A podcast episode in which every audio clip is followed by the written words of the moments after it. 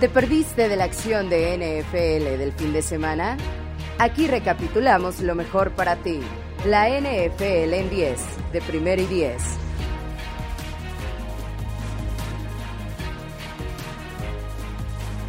El domingo de la semana 7, a pesar de tener pocos partidos por la cantidad de equipos que descansaron, nos dio encuentros que sin importar que hayan terminado con marcadores muy cargados hacia uno de los dos lados, nos revelaron mucho de los participantes. Los Cardinals siguen invictos, los Lions aún no ganan y la jerarquía de poder en la AFC parece que tuvo cambios interesantes. Esto es la NFL en 10, un conteo con lo más relevante de la acción del domingo de la liga.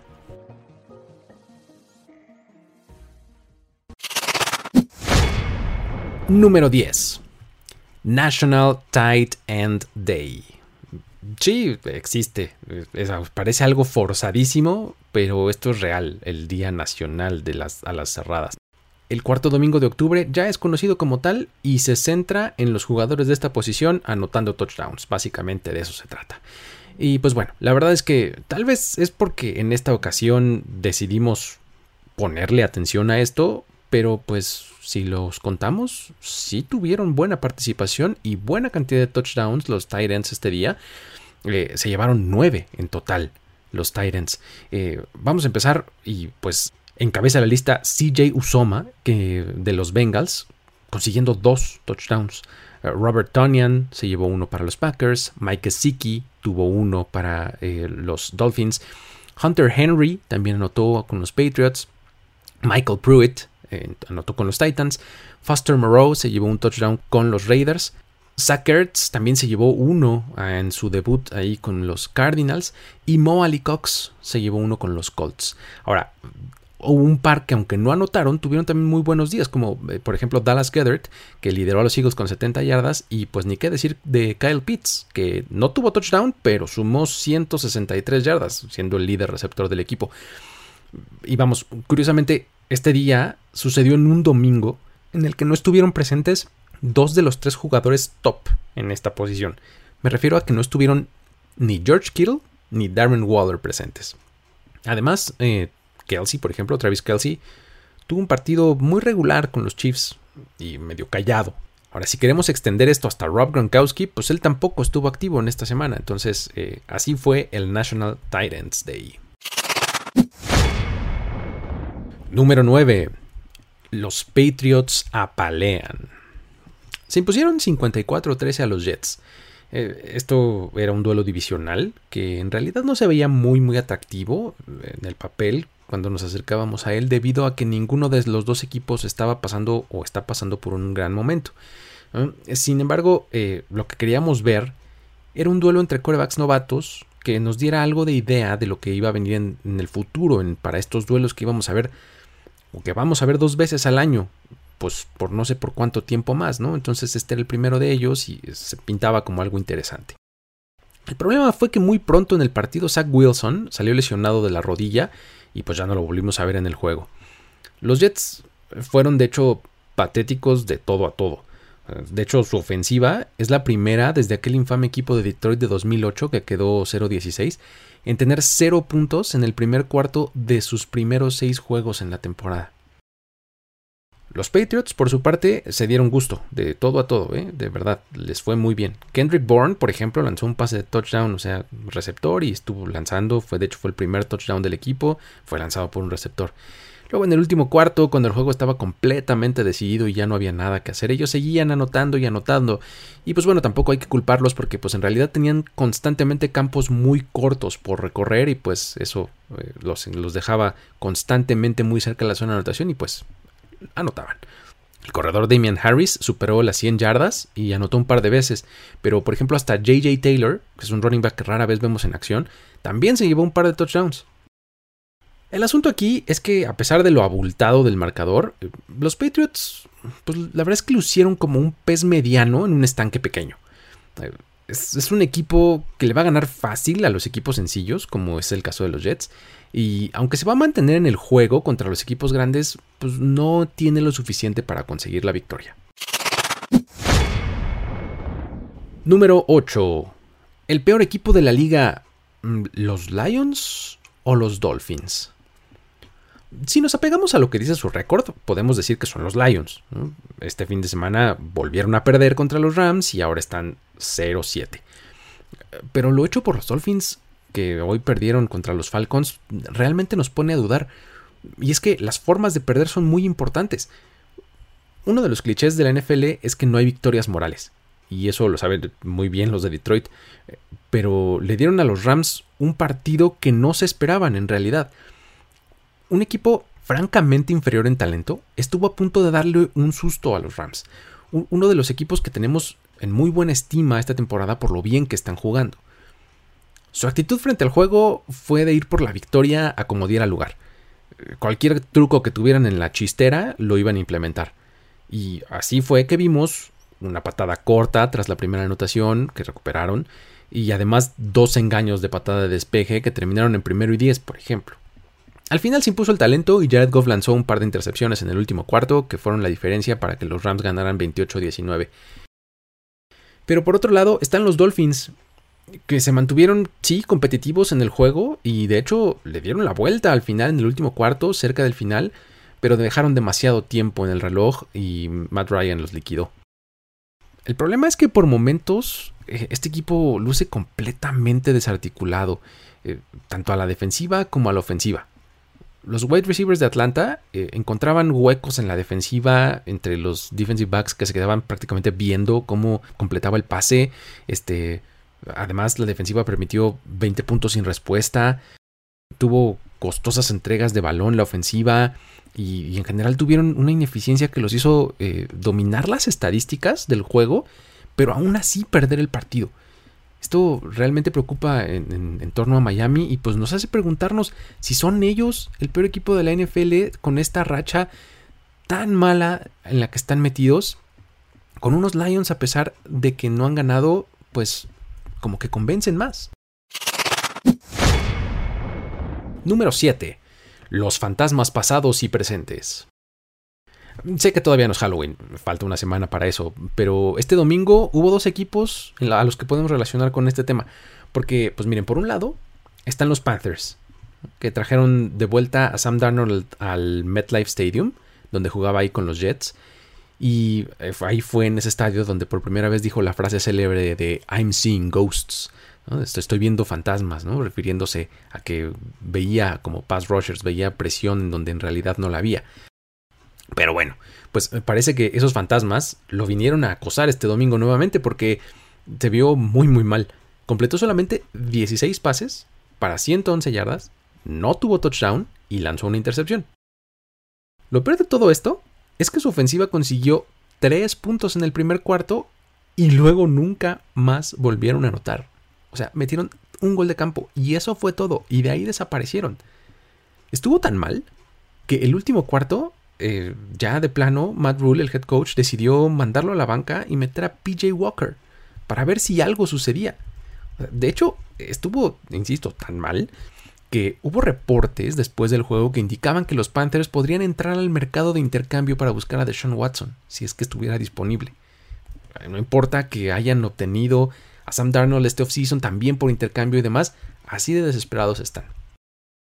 Todo esto sucedió contra unos Giants que tampoco tienen mucho que ofrecer, ¿eh?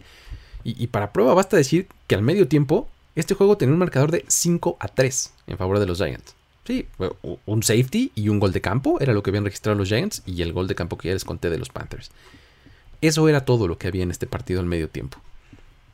Al final, los locales se quedaron con la victoria 25-3, ya anotaron un poco más y pues bueno, se despegaron de manera un poco más clara. Esto pues representa oxígeno puro para los Giants, que consiguieron su segunda victoria de la temporada, mientras que los Panthers ya están en modo desesperación, como se nos decía un momento, y ya registraron ahora su cuarta derrota consecutiva de la temporada. Ahora, les dije que eran dos casos de fantasmas. Este fue el primero, y el segundo es uno contrario. Es el de los Raiders, quienes parece que exorcizaron al fantasma de John Gruden o lo están exorcizando. Realmente se ven muy muy bien. Por segunda semana consecutiva consiguieron la victoria y de nuevo lo hicieron con claridad y pues con relativa facilidad. Esta vez impusieron a los Eagles 33-22 y volvieron a verse como un equipo muy renovado, liberado, eh, sin mayor preocupación. Y digo, no es que hubieran estado jugando mal cuando estaba John Gruden ahí, pero la diferencia en enfoque y, en actitud, sobre todo, es muy notoria. Derek superó las 300 yardas por pase y registró dos anotaciones. Y además su juego terrestre se combinó para más de 100 yardas y además la defensiva eh, hizo lo propio ahí, provocando un par de entregas de balón y en general jugando bastante bien estos Raiders. Número 6. El mejor inicio de temporada de los Buccaneers. Y esto no es una apreciación, ¿eh? no es que yo lo esté juzgando así. Es que los Buccaneers nunca habían iniciado una temporada con récord de 6-1 en toda su existencia. Hoy tienen ese récord.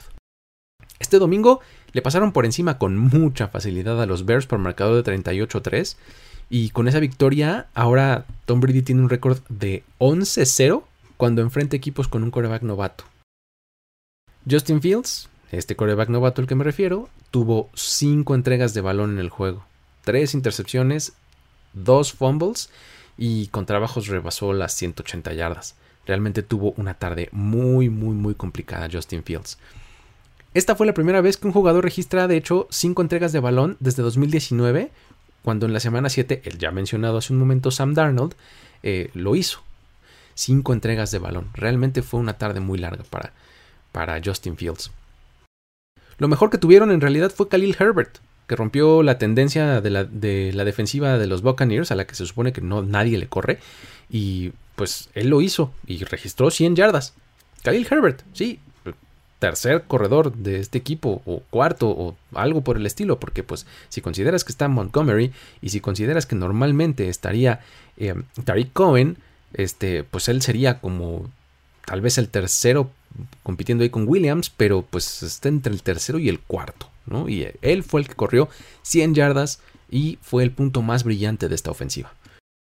Por otro lado, eh, todo salió bien para la ofensiva de los Buccaneers y esto de que es el mejor inicio de los Buccaneers, pues también aplica para la primera mitad de este encuentro, en la que por primera vez en toda la historia de esta franquicia anotaron 35 puntos en la primera mitad. Eso es bastante. Tom Brady lanzó para cuatro pases de touchdown, con lo que llegó a 602 en su carrera, siendo así el primero en la historia en rebasar los 600. Además, este fue un partido eh, en el que se llegó a 37, eh, lanzando cuatro pases de touchdown. Con esto, Tom Brady empata la marca de Drew Brees con el mayor número de juegos de este tipo. Ahora los Buccaneers tienen dos juegos como visitante de forma consecutiva, primero en Nueva Orleans y luego en Washington. Así que vamos a ver en el duelo divisional si pueden mantener el paso firme. Y para los Bears, a pesar de lo mal que se ven, tienen récord de 3-4, con la misma cantidad de triunfos que los Vikings, pero pues su principal problema es que en esta división están los Packers y pues ya están a tres juegos de distancia. Y pues bueno, hablando de eso. Número 5. ¿Nos estaremos durmiendo con los Packers? Este es un equipo que ha ganado seis partidos consecutivos y tal vez no le estemos dando el crédito que se merece. Yo no sé, ustedes piénsenlo y díganme. De hecho, son el primero en la historia de la NFL que gana seis partidos consecutivos después de perder en su primera semana por 35 puntos. Eso nunca había pasado. Y este equipo en realidad se ve como una máquina muy bien aceitada a la ofensiva. En, sus seis victorias, eh, Aaron Rodgers ha lanzado 15 touchdowns y solamente una intercepción. Eso es una muestra perfecta de lo que les digo. En este juego encontró a siete diferentes receptores y registró tres pases de touchdown. Su línea ofensiva recuperó al que puede ser su mejor hombre, David Bakhtiari, y sus corredores son eficientes cuando se les necesita. En este partido realmente no tuvieron gran demanda, pero cuando se les entrega el balón eh, consiguen yardas. El problema puede ser que su defensiva está llena de lesiones y suele ser porosa. El asunto es que de momento han mostrado que pueden irse arriba en el marcador y luego administrar muy bien el esfuerzo para no dejarse alcanzar. Cuando hablamos de los mejores equipos de la NFL en estos momentos, los Packers normalmente no son de los primeros que mencionamos, pero pero deberíamos? No lo sé, tal vez sí. O tal vez no, porque pues no han enfrentado a grandes rivales. No lo sé. Creo que la mejor de las pruebas va a venir en cuestión de unos días, cuando en jueves por la noche se enfrenten como visitantes a los Cardinals. Y hablando de ellos... Número 4. La revancha de Hopkins y Watt. Esto fue en realidad lo más atractivo de este partido. Eh, pues sí, entre los Cardinals y los Texans, eh, el hecho de que los dos jugadores ya mencionados y son tan importantes para la historia de la franquicia de los Texans, eh, los hayan enfrentado como sus rivales, ¿no? Eh, para DeAndre Hopkins fue una tara de 7 recepciones para 53 yardas y un touchdown, mientras que para Watt las estadísticas mencionan una tacleada para pérdida y un golpe al coreback, pero en realidad hizo mucho más que eso estuvo empujando la línea todo el tiempo, presionando a Davis Mills y, pues la verdad es que lo limitó eh, en general la defensiva de los Cardinals a menos de 140 yardas por pase. Contra un equipo claramente inferior en talento, los Cardinals impusieron 31 a 5 en un encuentro en el que no pudieron anotar puntos en el primer cuarto. Pero de ahí en adelante vinieron los 31 en seguidilla sin respuesta. Este partido no hubo un gran punto de referencia para medirlo a los Cardinals. Eh, sin embargo, pues corrieron muy bien el balón y Kyler Murray se mantiene como un candidato sólido al MVP con otra actuación de 3 touchdowns y una eficiencia de 71% de sus pases completos. Ya me urge que sea jueves porque los quiero ver contra estos Packers. Número 3. Los Colts comienzan a revertir la tendencia. Bajo una tormenta que azotó California el domingo por la noche, que provocó un juego por demás atropellado y accidentado, este equipo consiguió la victoria 30 a 18 contra los 49ers. Con el balón muy mojado, los fumbles estuvieron a la orden del día y cada equipo se perdió por lo menos un par. Pero lo más importante fue que Jimmy Garoppolo lanzó dos intercepciones, mientras que Carson Wentz no tuvo ninguna. Jugadores como Jonathan Taylor y Divo Samuel continuaron siendo el centro de sus respectivas ofensivas. Eh, por ejemplo, el, running back de los Colts consiguió 107 yardas en 18 acarreos con un touchdown. Y el receptor de los 49ers tuvo 100 yardas en 7 recepciones y también un touchdown. Con esta victoria, ahora los Colts han ganado ya 3 de los últimos 4 juegos y tienen un récord que, aunque aún es perdedor, ya es mucho más decoroso. Tienen ahorita 3-4 en su récord. Lo interesante del asunto es que tras haber comenzado la temporada enfrentando rivales sumamente complicados, ahora su calendario como que comienza a ceder. Por ejemplo, ahorita tienen enseguida una racha de tres juegos consecutivos en casa. Comienzan la siguiente semana en un duelo divisional contra los Titans, que bueno, de fácil podría no tener mucho, pero luego vienen los Jets y los Jaguars. Esos tres duelos vienen en casa. O sea, con esto, al paso de 10 semanas, no suena nada descabellado que veamos a unos Colts con récord ganador y en posición para darle pelea a los Titans por el sur de la americana. Si este equipo acaba metiéndose a playoffs, podemos señalar este partido y este, este conjunto de duelos como el momento en el que le dieron la vuelta para poderse posicionar como un equipo exitoso. Número 2. La poderosa afirmación de los Titans todo bien con los Colts, pero pues esta división todavía le pertenece a los Titans. Eh, vamos, en semanas consecutivas han vencido primero a los Bills y ahora a los Chiefs. Así es, a los de Kansas City los aplastaron este domingo 27 a 3. Fue tal el dominio que incluso los 27 puntos vinieron todos en la primera mitad del partido y, y aunque ya no anotaron más, pues nunca se sintió un peligro real de que los Chiefs fueran a poder regresar. Este déficit de 27 puntos es el más grande en la carrera de Patrick Mahomes y en esta ocasión pues no hubo magia para poder hacerlo desaparecer. Todos esperábamos que Derrick Henry fuera la clave para que se diera esta victoria. Sin embargo, aunque tuvo un buen juego con más de 100 yardas totales, a las que además agregó un pase de touchdown, eh, curioso, pero pues sí, también lanza Derrick Henry y pases de touchdown, pues en realidad él no fue la principal clave del éxito de los Titans. Hay que darle crédito a la defensiva. Sí, esa defensiva que considerábamos como una de sus debilidades fue la que hoy sacó la casta y limitó a la ofensiva rival en todo momento. No, hubo mayor eficiencia de Kansas City en tercera oportunidad. Consiguieron solo 4 de 11 intentos. No hubo jugadas grandes de Tyreek Hill. Eh, Travis Kelsey estuvo ahí discreto, no tuvo eh, mayor relevancia en el partido. Y Mahomes apenas rebasó las 200 yardas por pase. Además de que salió casi conmocionado por un gran golpe que le dieron, lo cual solo ilustra que En realidad se la pasó corriendo por su vida, estuvo presionado todo el juego y eh, este, este golpe fue la muestra perfecta de cómo estuvieron sobre él todo el tiempo. Una vez más, además, lanzó una intercepción, lo que lo deja ahora con 9 en la temporada. Esto es la mayor cantidad en, la liga, está empatado eh, con la mayor cantidad. Y además, mantiene vivo una muy mala racha que trae de 6 juegos consecutivos lanzando por lo menos una intercepción. Ahora, por si fuera poco para los Titans, Ryan Tannehill tuvo un gran partido. Aquí completó el 77% de sus pases para 270 yardas, un touchdown y una intercepción. No son números espectaculares, no son muchas yardas, pero realmente fue muy eficiente, porque lo hizo muy muy bien. De manera eficiente distribuyó el balón entre todos sus receptores, encontró eh, perfectamente los huecos en la defensiva y simplemente se dedicó a administrar y a repartir el balón. Sin duda el mayor problema de los Chiefs es que su defensiva es muy permisiva, y eso lo saca de la categoría de contendientes, porque por más bueno que sea su ataque, en un día que las cosas salen mal, como lo fue en este caso, están completamente perdidos. Acabamos de decir que el récord de 3-4 de los Colts eh, comienza a verse mejor, ¿no? Eh, pero pues los Chiefs tienen exactamente ese mismo récord y están al fondo de su división y tratando de reagruparse. O sea, esos dos récords de 3-4 no pueden ser más diferentes. Con esta victoria, los Titans hacen la afirmación de que son un equipo a considerar en la AFC. Número 1. Los Bengals gobiernan el norte.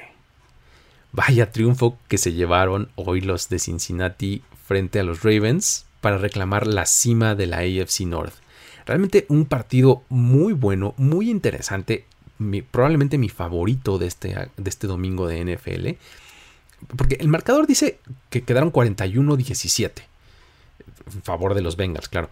Y aunque el último touchdown pues cayó un poco en tiempo basura eh, y pues podríamos eliminarlo pues para tener un mejor juicio de lo que sucedió en el juego, podemos decir que los otros 34, o sea que son casi el doble de los conseguidos por los Ravens, reflejan muy bien lo que pasó en el encuentro.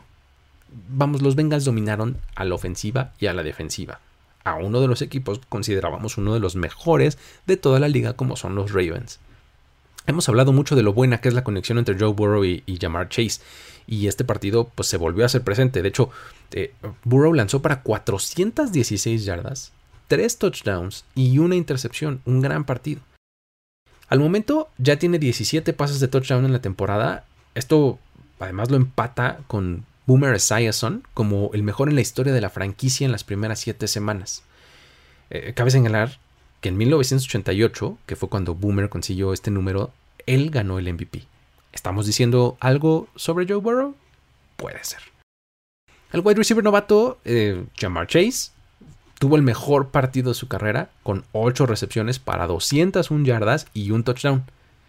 Con lo hecho este domingo, ahora tiene la mayor cantidad de yardas por recepción en la historia para cualquier jugador en las primeras 7 semanas con 754. Por si fuera poco, también eh, el Tyren CJ eh, Usoma tuvo tres recepciones para 91 yardas y dos touchdowns.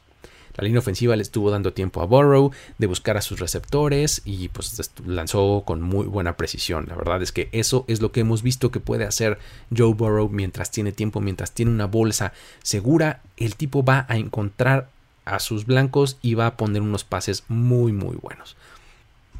Lo que continúa llamando la atención es que defensivamente este equipo también es muy sólido.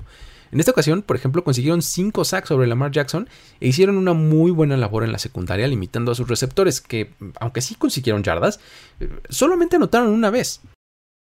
Una muestra, de hecho, de lo bien que están jugando es que al momento esta defensiva tiene 19 sacks en lo que va de la temporada, mientras que en todo 2020 solo tuvieron 17. Todavía ni siquiera llegamos a la mitad de la temporada y ya superaron su total del año pasado. con esta derrota, eh, los Ravens, híjole, pues es la primera vez que pierden en la carrera de Lamar Jackson en el mes de octubre. Y además también es la primera vez que Lamar Jackson pierde contra los Bengals en su carrera. El norte de la americana, a pesar de que tiene estos dos equipos con récord de 5-2, los Bengals se van arriba tanto por duelos eh, frente a frente como por estar 2-0 dentro de la división. Eso los manda al primer lugar automáticamente. Nuevos aires, sin duda, en la división norte de la americana con estos nuevos jóvenes jugadores. Con este conteo resumimos la acción de cada uno de los juegos del domingo de la semana 7 de la NFL. No olvides suscribirte a este podcast en la plataforma de tu preferencia y seguirnos en redes sociales como arroba primero y 10. Yo soy Luis Obregón y si quieres seguir la conversación me encuentras en redes sociales también como arroba el buen Luigi. Esto fue la NFL en 10 de primero y 10. Hasta la próxima.